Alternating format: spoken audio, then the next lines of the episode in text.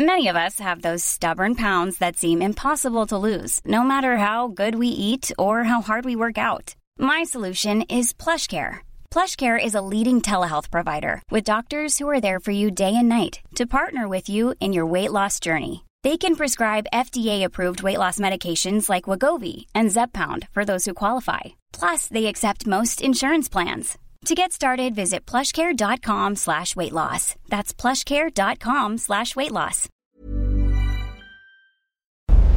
Porque el mundo actual no se entendería sin la economía y los negocios. Acompaña a Mario Maldonado, el columnista de negocios más joven y objetivo del periodismo financiero, en su programa Bitácora de Negocios. Outside of my windows are the mountains and the snow. I hold you while you're sleeping, and I wish that I could go.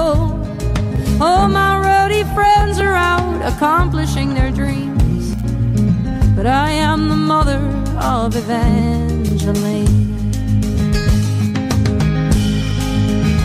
And they've still got their morning paper and their coffee and their time, and they still enjoy the skeptics and the wine. Oh, but all the wonders I have seen, I will see a second time. From inside of the ages through your eyes. You are not an accident where no one thought it through. The world that stood against us made us mean to fight for you. And when we chose your name, we knew that you'd fight the power too. ¿Qué tal? ¿Cómo están? Muy buenos días. Bienvenidos a Bitácora de Negocios. Yo soy Mario Maldonado y me da mucho gusto saludarlos en este lunes 10 de mayo del 2021.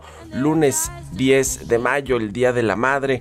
Y aprovechamos para abrir esta barra de noticias del Heraldo Radio mandando felicitaciones a todas las mamás, a las madres de México y de cualquier lado donde nos estén escuchando. Estamos transmitiendo en vivo desde la ciudad, la capital del país, a través de la 98.5 de FM. En Monterrey, Nuevo León nos escuchan por la 90.1 de FM y en Guadalajara, Jalisco por la 100.3 de FM. En el resto de, del país también con las estaciones hermanas del Heraldo Radio, quienes nos retransmiten en el interior del, del país, en el sur de los Estados Unidos y a quienes nos ven y nos escuchan a través de la página heraldodemexico.com.mx. Arrancamos el lunes con música, como todos los días aquí en Bitácora de Negocios. Esta semana vamos a escuchar canciones que les dedicamos a las mamás por este 10 de mayo y esta es de Brandy Carlile. Se llama The Mother. Es una cantante compositora estadounidense, Brandy Carlile, que ha sido calificada en varios géneros, incluyendo el pop rock, eh, country, alternativo, indie folk. Así que bueno, vamos a escuchar estas canciones y vamos a entrarle a la información. Hablaremos como todos los días tempranito aquí con Roberto Aguilar los temas financieros más relevantes. Menor preocupación por potencial aumento de tasas impulsa los mercados, mientras que la Unión Europea pone en duda beneficios de liberar patentes de las vacunas y el ciberataque a operador de oleoductos en los Estados Unidos dispara los petroprecios. Vamos a entrar a esos temas con Roberto Aguilar. Platicaremos también con Angie Chavarría, columnista del Heraldo de México, como todos los lunes aquí en Bitácora de Negocios. Prefieren gastar más en la cancelación del aeropuerto que en medicinas. Pues sí, así las cosas. El presidente se fue a refugiar además al sureste mexicano para pues evadir la realidad de la línea 12 del metro y todo lo que la estela que ha dejado este eh, incidente, negligencia gubernamental y de las empresas, porque no fue un accidente, ¿eh? eso sí, no se la vamos a comprar a nadie. Vamos a platicar también con Alonso Cervera, economista en jefe para América Latina de Credit Suisse, sobre baja, sobre que baja la proporción de inversionistas que anticipan pérdida del grado de inversión en México. Eh, no se ve cercana esta situación de que México pierda el grado de inversión para que pues, los inversionistas extranjeros institucionales no puedan tener papel mexicano, es decir, bonos y otros instrumentos del gobierno mexicano porque no le permite no, no, se los permitiría si no tiene grado de inversión. Estamos lejos todavía eh, de, de, esa situación. Sin embargo en el tema de Pemex que ya no tiene grado de inversión por dos de las tres principales calificadoras y nuestra perspectiva negativa con respecto a la deuda soberana pues sí nos ponen en una eh, alerta por lo menos de ver qué pasa con este asunto. Vamos a hablar de eso y de otros asuntos con Alonso Cervera, la inversión extranjera en México, lo que sucede con la contrarreforma al sector eléctrico, como nos ven en Estados Unidos y ya eh, pues ha habido estas eh, solicitudes de empresas de este país con diferentes secretarios de Estado y el propio presidente Joe Biden pues para que interceda con en México en este cambio de reglas del juego que, perjudican por supuesto la inversión extranjera y la competencia en el sector de los hidrocarburos. Vamos a entrarle al tema y platicaremos también con Gabriela Siller, directora de análisis de Banco Base, sobre el tema de la inflación, la que tuvimos la semana pasada, la inflación, la inflación anual para el mes de abril, que se ubicó arriba del 6%, 6.08%, su mayor nivel desde el 2017, y también del crecimiento del empleo en los Estados Unidos, que está disminuyendo considerablemente a pesar de todas estas ayudas y recuperación económica en este país que se está dando de forma pues más sólida y contundente que el resto de los países, por supuesto que en México por ejemplo. Vamos a entrarle a estos asuntos, el aumento de los precios precisamente por esta sequía que afecta al 84% del territorio nacional. ¿Qué está haciendo el gobierno, la Conagua con este asunto? Y también con la reapertura ya de los comercios de la industria del entretenimiento aquí en la Ciudad de México, en la capital, con el semáforo amarillo que por fin llega de más de un año, después de más de un año de pandemia por el COVID-19. Así que quédense con nosotros aquí en Bitácora de Negocios en este lunes, inicio de semana. Se va a poner bueno, hay que arrancar la semana y el día con la mejor energía y por supuesto con la mejor información. Vámonos ahora con el resumen de las noticias más importantes con Jesús Espinosa. I will see a second time from inside of the ages through your eyes. You are not an accident where no one thought it. El resumen. El presidente Andrés Manuel López Obrador informó que el gobierno de México envió una nota diplomática a Estados Unidos en protesta por el supuesto financiamiento de la Organización Civil Mexicanos contra la Corrupción y la Impunidad. Es un acto de intervencionismo que viola nuestra soberanía. Entonces por eso estamos este, pidiendo que nos aclaren. Porque un gobierno extranjero no puede este, entregar dinero a eh, grupos políticos de otro país. La constitución nuestra lo prohíbe. Santiago Nieto, titular de la Unidad de Inteligencia Financiera, consideró que no solo basta con combatir la corrupción, sino que se debe asegurar que los casos no queden impunes, castigo a los responsables y reparación del daño a la sociedad. De acuerdo con cifras del INEGI, la producción automotriz totalizó 269.180 vehículos el mes pasado, cuando en abril del 2020 se fabricaron únicamente 3.722 unidades. Todo esto un año de que las plantas automotrices pararon por completo el inicio de la pandemia de COVID-19. De acuerdo con la Unidad de Política de Ingresos No Tributarios de la Secretaría de se elevó los estímulos fiscales en la compra de las gasolinas y del diésel, montos que entraron en vigor del 8 al 14 de mayo, aunque esto no es garantía de que pueda haber una disminución en el precio final. En su informe de organizaciones y actividades auxiliares de crédito, la Comisión Nacional Bancaria y de Valores informó que durante 2020 las instituciones financieras tuvieron un incremento en su cartera de 24% respecto de los créditos otorgados en 2019, es decir, se dieron 11.666 millones de pesos a las solicitudes autorizadas. El presidente de Pfizer rechazó la propuesta está apoyada por Estados Unidos para suspender temporalmente las patentes de las vacunas contra la COVID-19 y más bien sugirió acelerar su producción en las plantas existentes. Bitácora de negocios en El Heraldo Radio. El editorial.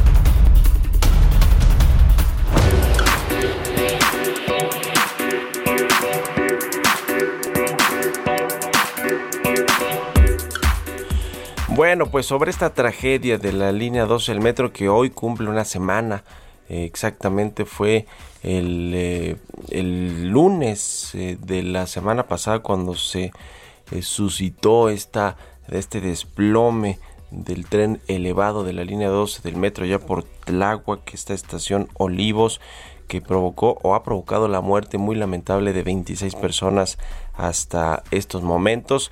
Bueno, pues esta línea eh, casi casi que se desde que su concepción pues había estado destinada al fracaso y a la tragedia hay varios, eh, hay un, gran cúmulo de irregularidades que han acompañado este proyecto de infraestructura desde que se concibió y se concesionó con Marcelo Ebrard como jefe de gobierno, luego con Miguel Ángel Mancera y actualmente con Claudia Sheinbaum, la jefa de gobierno. La mayoría de los proyectos de ampliación de esta vía en, la zona de observatorio en la Ciudad de México pues han sido, han sido fallidos. Y además de todo hay eh, pues todavía una, eh, un, proyecto en marcha de, esta eh, esta edificación de los túneles de la estación Mixcoac hasta la zona de Santa Fe que por cierto la Auditoría Superior de la Federación ya ha alertado sobre, sobre fallas en la construcción eh, por ejemplo, una desviación de hasta 45 centímetros en este trazo de los túneles que se están construyendo de la estación de Mixcoac a la, zona de Santa Fe. Y esto además de todo pues ha generado retrasos, aumentos en los presupuestos, eh, no va a estar listo en 2023 como, como se dijeron, eh, se, quería inaugurar en el 2018 pero va a estar listo si bien nos va hasta el 2023 y bueno pues le tocará a Claudia Sheinbaum inaugurar este, este otro tramo de esta línea 12 del metro, esta ampliación. Lo cierto es que ha habido irregularidades, les decía que detectó ya la Auditoría Superior de la Federación por más de, de, pues, 271 millones de pesos. Trae ese proyecto eh, Prodemex eh, junto con otras empresas, otros contratistas.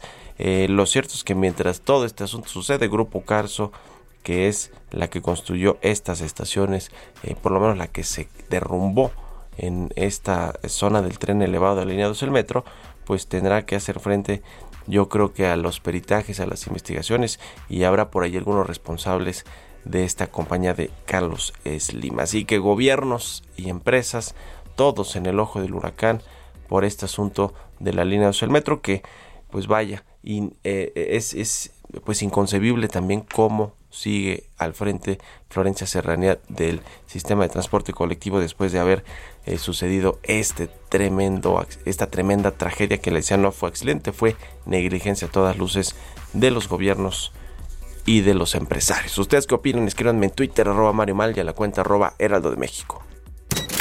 Economía y mercados.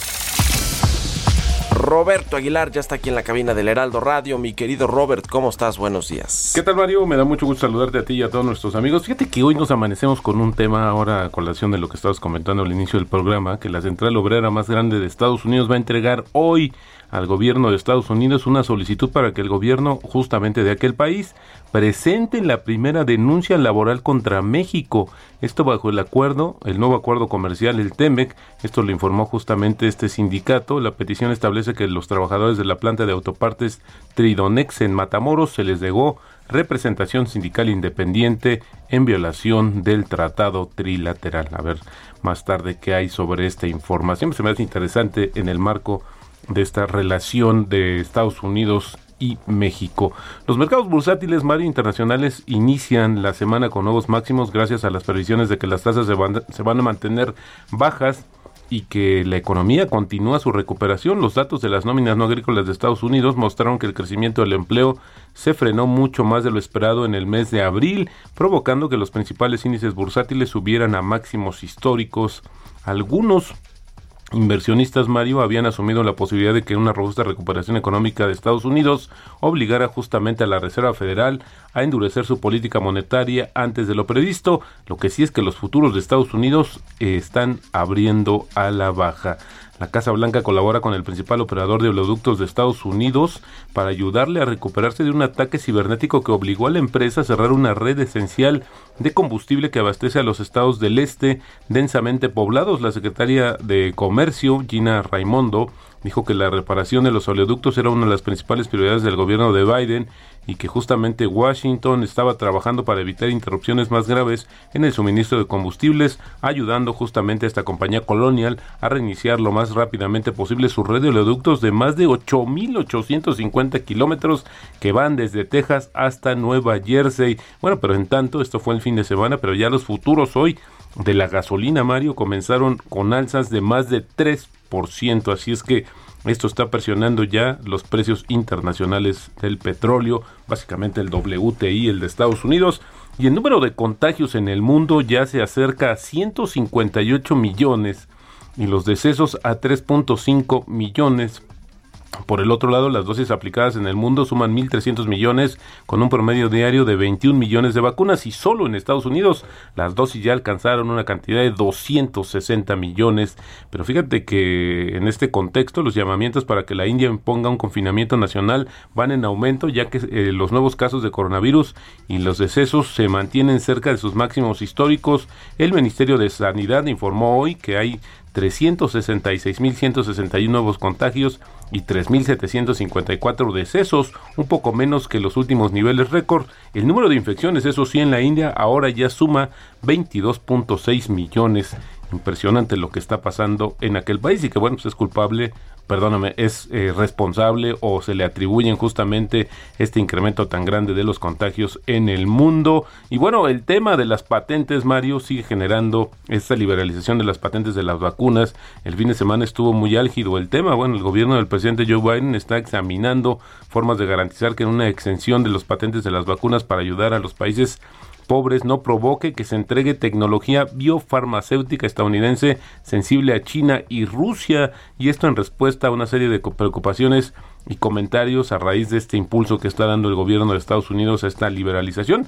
Bueno, el tema es que también la Unión Europea se mostró escéptica sobre el beneficio de renunciar a los derechos de patente de las vacunas como una forma de combatir la pandemia pero está, eh, pero está lista para discutir una propuesta concreta. Esto lo dijo el fin de semana eh, uno de los, el presidente de los líderes de la Unión Europea.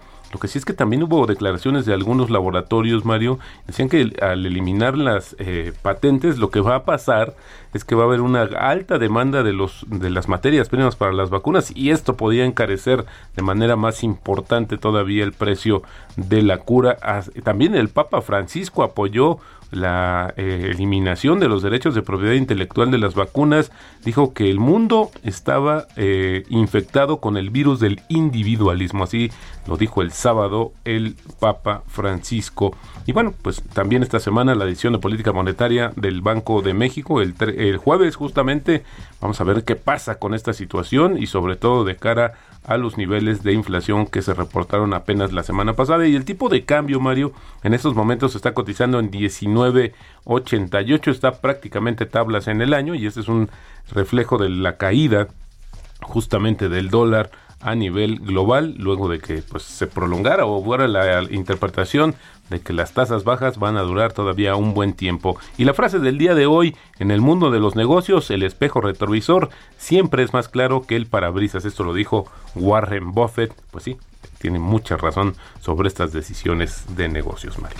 Warren Buffett, bueno, pues ¿cuántos años tendrá Warren Buffett, eh, Robert? Unos 85, ¿no? de, Fíjate que yo creo que hasta un poco más, ¿eh, Mario? Porque... Ya, ya, anda dejando a su sucesor, este... A ver, vamos a ver. Aquí está, 90 años tiene, el 30 de agosto de 1930, ¿no? este inversionista insaciable, pero muy, muy estratégico y muy bueno.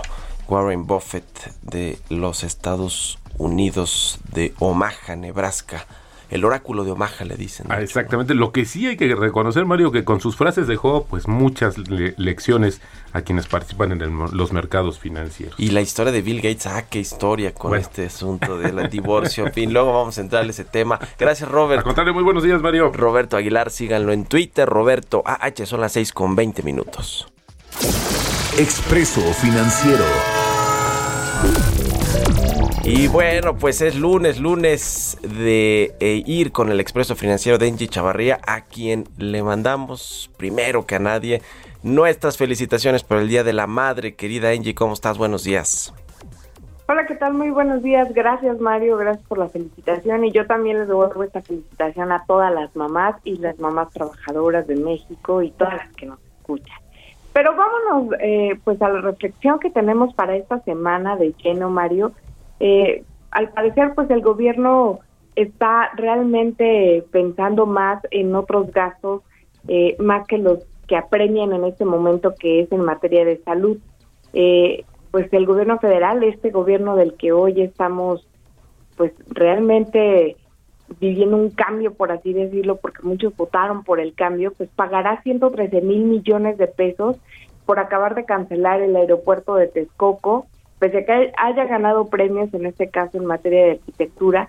Esta cifra, sin duda, Mario, es menor en el gasto en medicinas que hace para 2021, que fue de 90 mil millones de pesos alrededor, ¿no? eh, Podemos concluir entonces que la crisis que hoy estamos enfrentando en materia de salud por el COVID-19, pues en tal medida también se debe, pues porque es muy bajo el presupuesto que se destina para este rubro. Eh, este, este gasto, por ejemplo, de acuerdo con los países de la OCDE, apenas representa el 2.5% eh, del Producto Interno Bruto comparado con ellos que por ejemplo el gasto está en 6% alrededor de su PIB, ¿no? De acuerdo con estos países.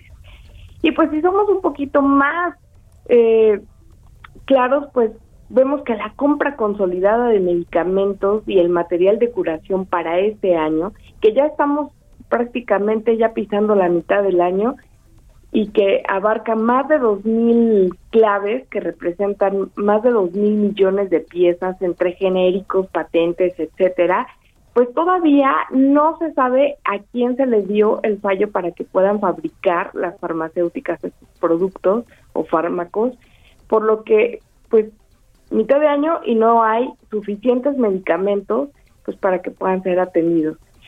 La pregunta es, ¿en dónde están las prioridades? La salud es importante para los mexicanos. Yo creo que hay que reflexionarlo y hay que actuar pronto porque, pues bueno, la verdad la salud siempre es primero. La salud es lo primero y como bien dice Senji, esta compra consolidada de medicamentos ha avanzado a paso lento con estos mecanismos de la UNOPS, eh, esta oficina de las Naciones Unidas que ha sido el intermediario para comprar las piezas. El problema es que cuando llegan a México no hay quien las distribuya y se ha, se ha vuelto un cuello de botella, un embudo el tema de, de, las, de los medicamentos y bueno, quienes están pagando todo esto pues son precisamente los mexicanos que se atienden en el sector público, que son muchísimos en el IMSS, el ISTE, el seguro, el ex seguro popular que ahora se llama INSABI y todos estos institutos públicos que no tienen los medicamentos en tiempo y forma y qué cosa, pero eso sí tienen 113 mil millones de pesos para acabar de eh, cancelar y de pagar este aeropuerto de Texcoco que literal es dinero tirado a la basura, Mario, ¿eh? porque es como algo como si tú hubieras levantado dos o tres tabiques en tu casa y finalmente los vuelves a tirar, no importa el gasto que hayas hecho, pero es como dinero tirado a la basura.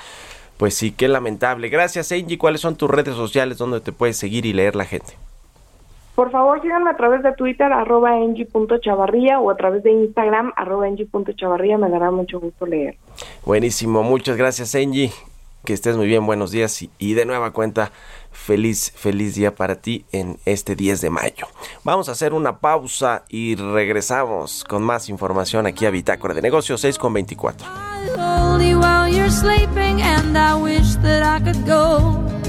All my roadie friends are out accomplishing their dreams. But I am the mother of Evangeline.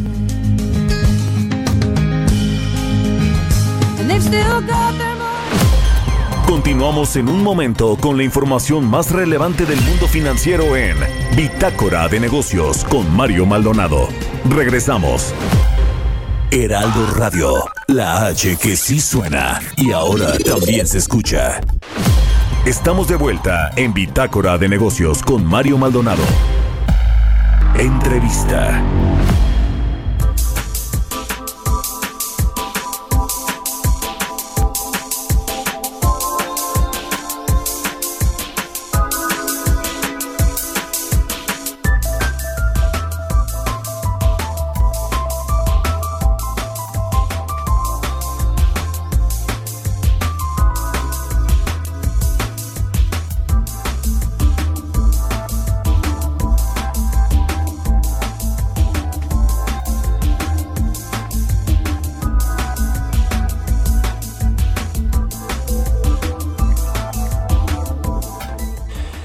Estamos de regreso aquí en Bitácora de Negocios. Son las 6 de la mañana con 30, 31 minutos, tiempo del centro de México. Vamos a hablar con Alonso Cervera, economista en jefe para América Latina de Credit Suisse, a quien me da mucho gusto saludar. ¿Cómo estás, Alonso? Muy buenos días. ¿Qué tal, Mario? Muy buenos días. Gracias por estar aquí en, en el programa. Pues hay muchos temas que platicar. Eh, uno, uno de ellos, eh, y si te parece bien, empezamos con, con el asunto de la contrarreforma energética, porque la semana pasada un grupo de empresas pidieron a los secretarios de Estado de Comercio, de Energía, la representación comercial de, ante, eh, de Estados Unidos ante el TEMEC, que le pidieran al gobierno mexicano que pues eh, no inhibiera la inversión privada y que no afectara los contratos de empresas extranjeras por supuesto las estadounidenses en el sector energético mexicano con todos estos cambios de reglas. Hoy hoy veo información eh, aquí en el Heraldo de México con respecto a que la Comisión Reguladora de Energía ya tiene pues en, en, eh, en, en, la mira a algunos contratos de empresas que se otorgaron y que se podrían cancelar más de tres mil, tres mil quinientos millones de pesos, en fin, de, de, dólares, perdón, de inversiones. ¿Cómo ves todo este asunto? Eh, ¿qué, ¿Qué tan riesgoso es para el TEMEC y por supuesto para la inversión extranjera de Estados Unidos? Bueno, yo creo que es un tema ciertamente que, que tiene mucho riesgo. Eh, será un tema del que estaremos hablando y debatiendo en los siguientes meses o trimestres. Eh, claramente hay una eh, hay un rechazo por parte de muchas empresas, como tú mencionas, nacionales y extranjeras, con respecto a tanto la ley de hidrocarburos como a la ley de que reformó el sistema eléctrico en nuestro país. Eh, todo esto está sentado en la Suprema Corte y esperaremos que, que decide la Suprema Corte, pero es uno de los eh, aspectos más negativos eh, que hemos visto en fechas recientes, cómo puede inhibir a la, a la inversión privada, cómo puede inhibir al crecimiento económico en el país que tanto falta nos hace. Entonces es un tema que, no va a desaparecer pronto del mapa. Eh, creo que lo que está en entredicho es el compromiso de México con el TEMEC, eh, y ya lo dijo la representante comercial de Estados Unidos, de Estados Unidos Catherine Tai, dijo que Estados Unidos tenía muchas eh, preocupaciones con respecto al cumplimiento de México del TEMEC y que no eh, dudarían en hacerlo entrar en vigor o, o en obligar a México a, a, a, a, sujetarse a lo que se ha comprometido. Entonces es algo que no se va a ir pronto. Pues sí, es un, es un tema que eh, preocupa en términos de la inversión de nuestro principal inversionista extranjero que es Estados Unidos y con, con quien además tenemos esta relación comercial importantísima de más de 80% de todas nuestras exportaciones y nuestro comercio internacional con este país. Eh, ya, ya veremos cómo, cómo se va desenvolviendo el tema, pero sí, eh, de entrada los empresarios estadounidenses están nada contentos con los cambios de reglas del juego en México. Eh, por otro lado, Alonso, eh, queremos platicar contigo sobre esta encuesta eh, que hacen con eh, eh, Buen, Día, Buen Día y Márquez a 87 inversionistas. Les preguntan ahí del tema del grado de inversión de México, qué tan probable no es que lo pueda perder en, en los próximos meses, el clima de inversiones en, en, México, el clima de negocios en general. ¿Cuáles son los, los datos que rescatarías más relevantes de esta encuesta que hace Credit Suisse y Buen Día y Márquez? sí, Mario, con gusto. A ver, yo creo que de los aspectos más relevantes, primero, la mayoría de los inversionistas, por ahí del 60%, cree que México va a estar eh, mucho mejor, o la economía mexicana va a estar mucho mejor en 12 meses de lo que está ahora. Eh, mejor o mucho mejor, yo creo que es una mayoría contundente y nosotros compartimos esa opinión, creemos que México estará mejor en mayo del 2022 de lo que estamos ahora. Eh, segundo, eh, cada vez cae más la, eh, la ansiedad o el nerviosismo o la preocupación sobre que México pueda perder el grado de inversión con dos calificadoras durante el gobierno del presidente López Obrador. Eh, ha habido mucha disciplina fiscal, yo creo que eso está apoyando esta perspectiva eh, y bueno, ahora es prácticamente un 50% el que cree que perderemos el grado de inversión con las dos calificadoras. Hace un año estamos hablando que en la misma encuesta que hacíamos, eh, el 80% creía que lo íbamos a perder con las dos calificadoras. Entonces, por ese lado ha mejorado. Y el último punto que yo destacaría, son muchas preguntas en la encuesta, es eh, el retorno a la normalidad. le preguntamos a los inversionistas, y estos son inversionistas financieros, nacionales y extranjeros, ¿cuándo crees que regresemos a la normalidad en México, una normalidad pre-pandemia en términos de movilidad, del regreso a las actividades diarias? Eh, y el 50% cree que esto sucederá hasta la primera mitad del próximo año. Es una minoría, por ahí del 25%, que cree que esto sucederá en la segunda mitad de este año, pero como te menciono, eh, el 50% cree que esto sucederá hasta la primera mitad del próximo año y es algo que nosotros compartimos. Creemos que por el retraso en la vacunación en el país, porque el virus sigue presente, creo que o creemos que serán algunos trimestres más para que nos sintamos más cómodos y regresemos a la normalidad que existía previo a febrero del 2020.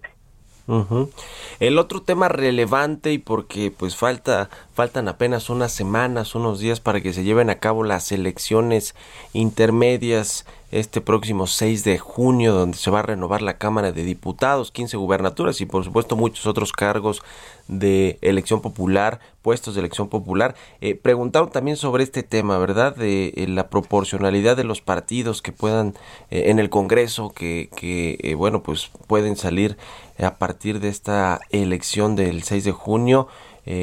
También cómo se ve la perspectiva después de las elecciones en términos pues de, estabilidad y de confianza para los inversionistas en, en, este sentido que es más político pero que juega mucho también en, en la confianza de los inversionistas eh, ¿qué, qué, qué nos puedes comentar Alonso? Claro que sí Mario, mira, preguntamos tres cosas. Primero, ¿cómo crees que le vaya a ir a Morena y a sus aliados en la elección?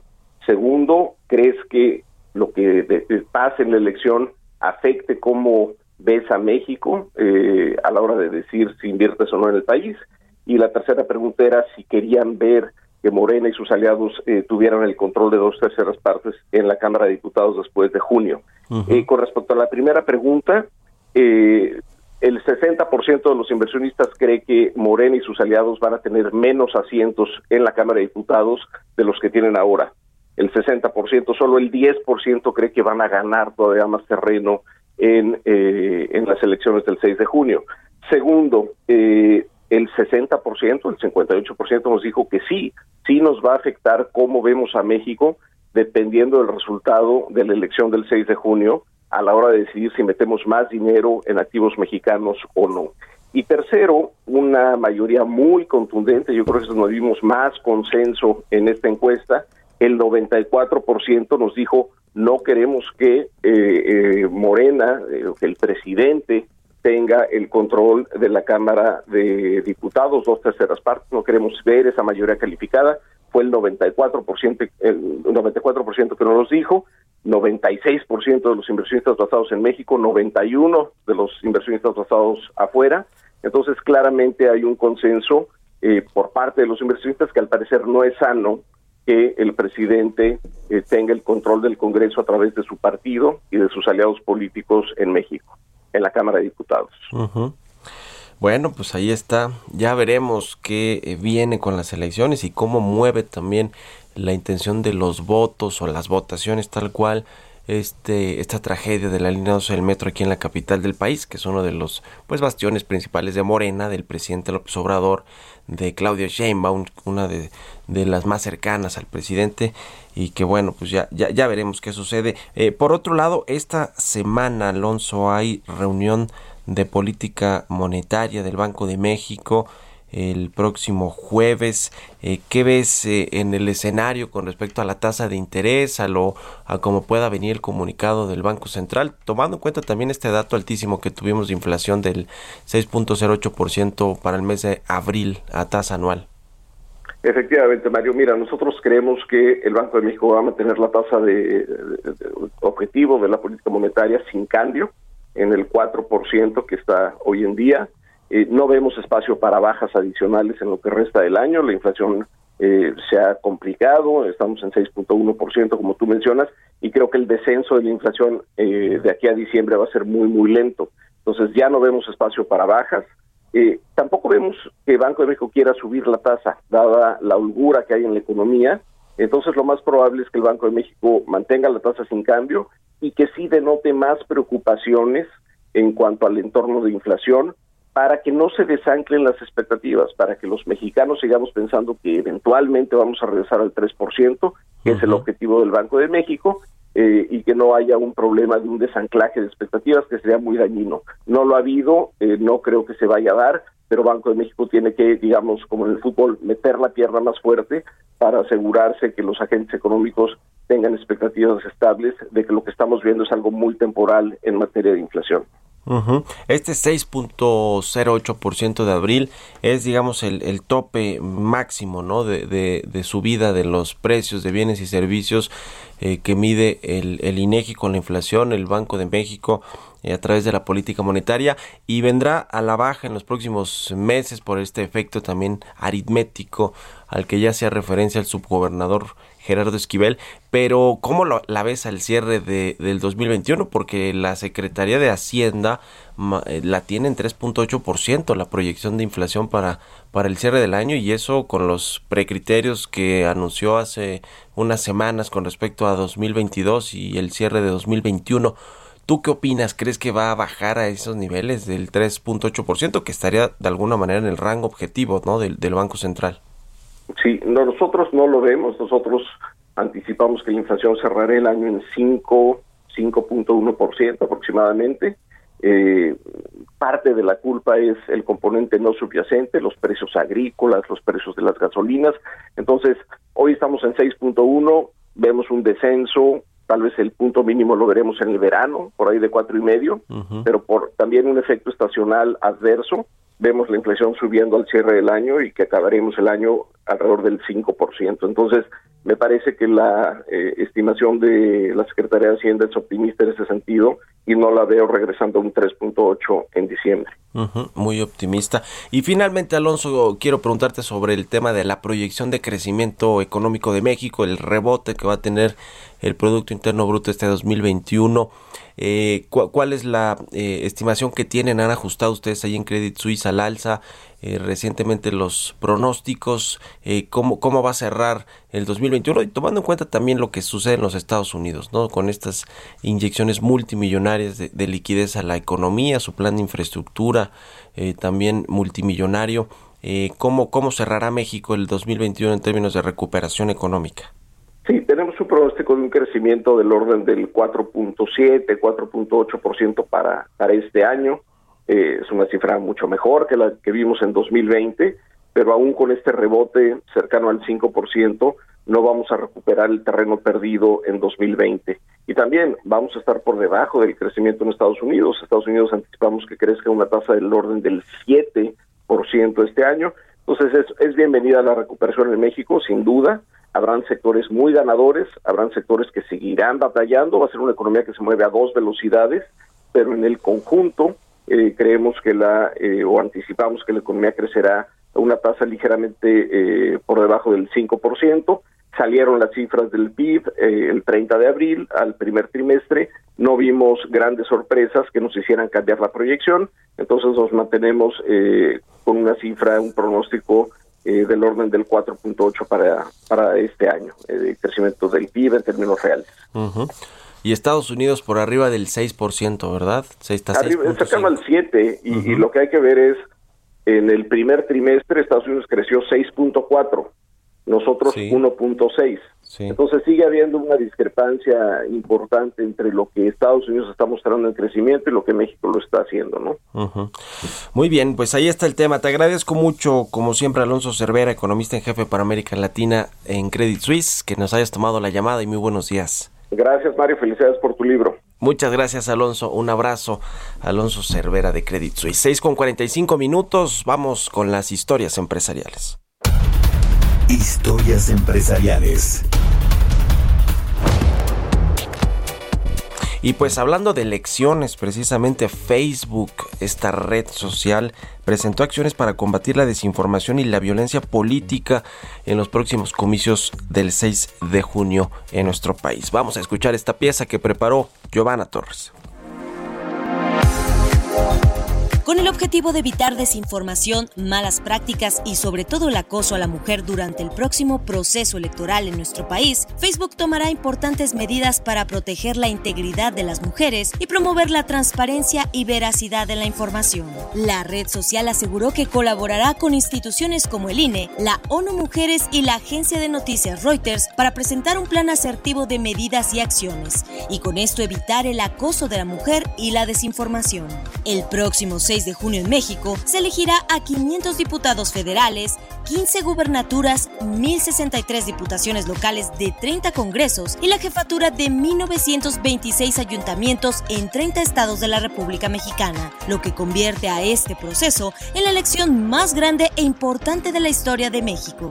Dentro de las medidas propuestas por Facebook se encuentra un centro de operaciones de elecciones donde un grupo de especialistas se enfocarán en revisar que toda la información en tiempo real sea ética y veraz, para no incitar al odio y evitar que las personas no salgan a votar.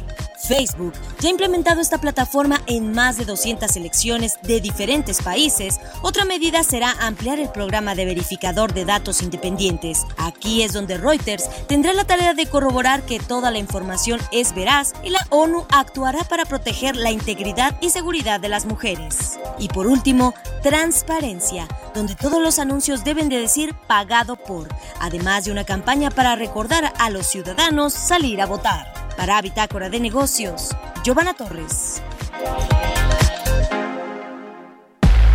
Entrevista.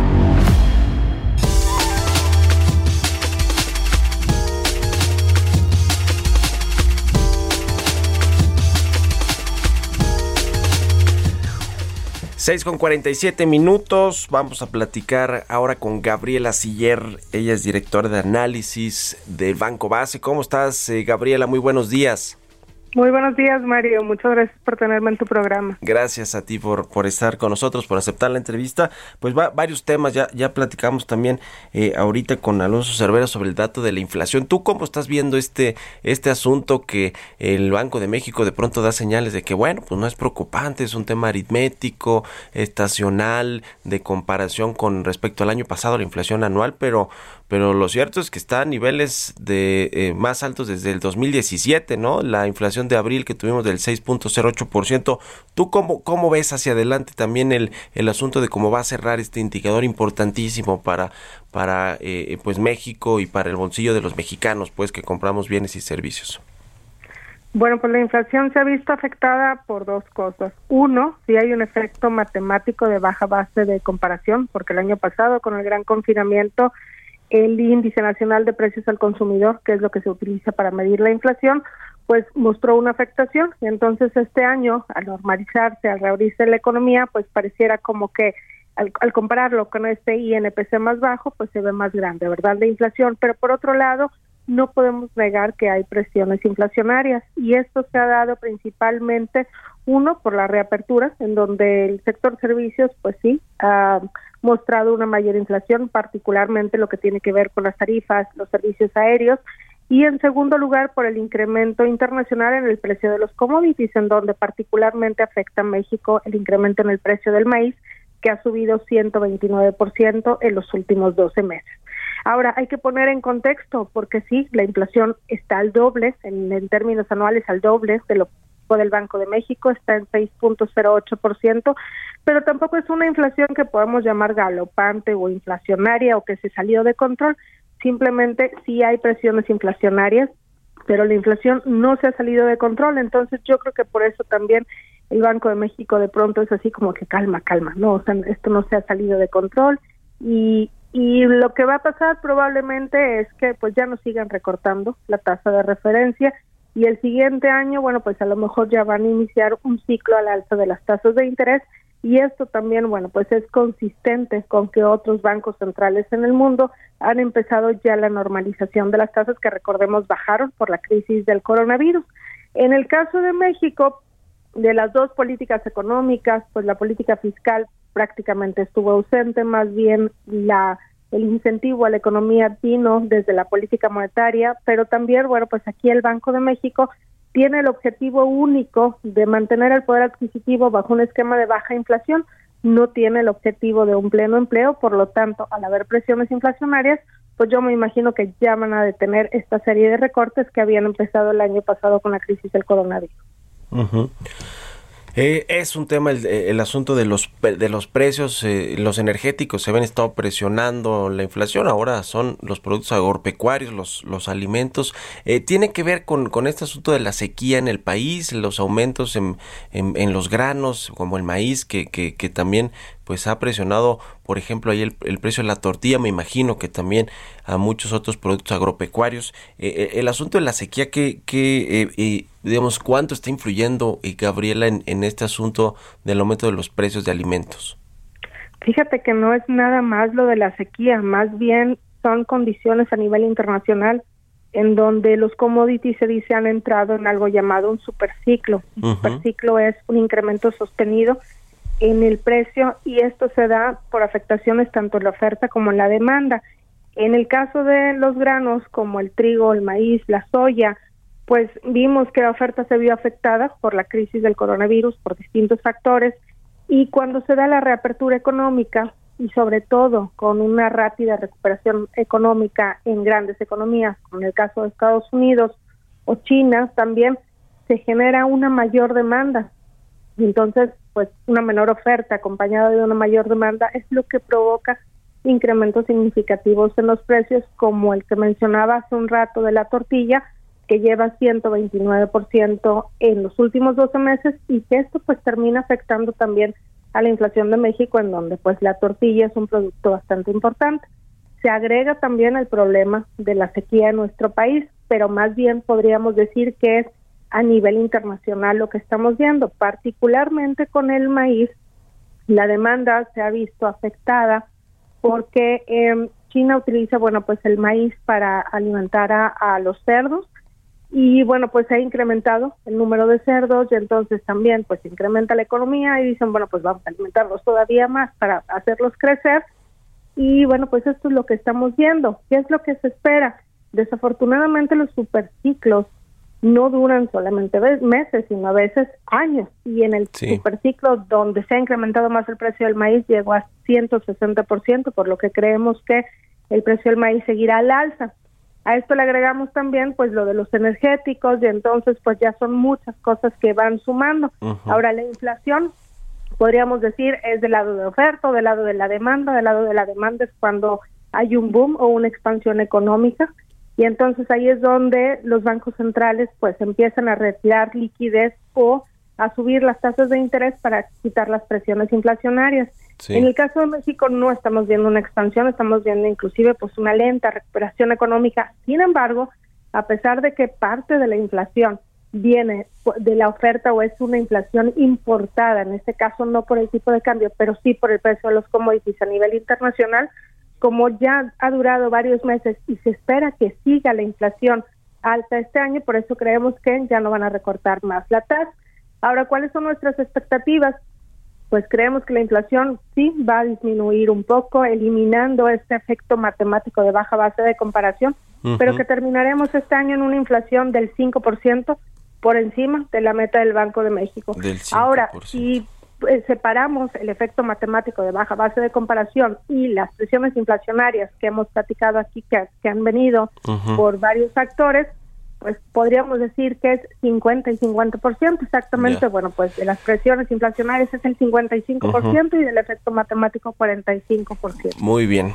Te agradezco mucho, eh, Gaby, Gabriela Siller, directora de análisis de Banco Base, que nos hayas tomado la llamada y muy buenos días. Buenos días, Mario. Muchas gracias a ti. Un abrazo, que estés muy bien y gracias a todos ustedes por habernos acompañado este lunes. Quédense aquí en el, en el Heraldo Radio con Sergio y Lupita. Nos escuchamos mañana tempranito a las 6. Muy buenos días.